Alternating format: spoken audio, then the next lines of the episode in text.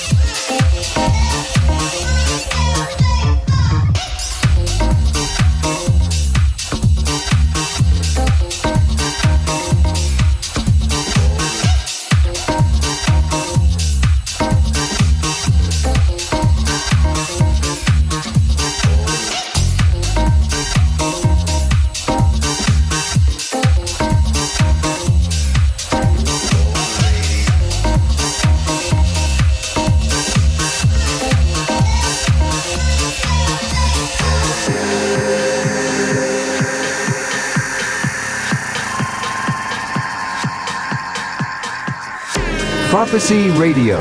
Listen on 3wprophecyradio.com.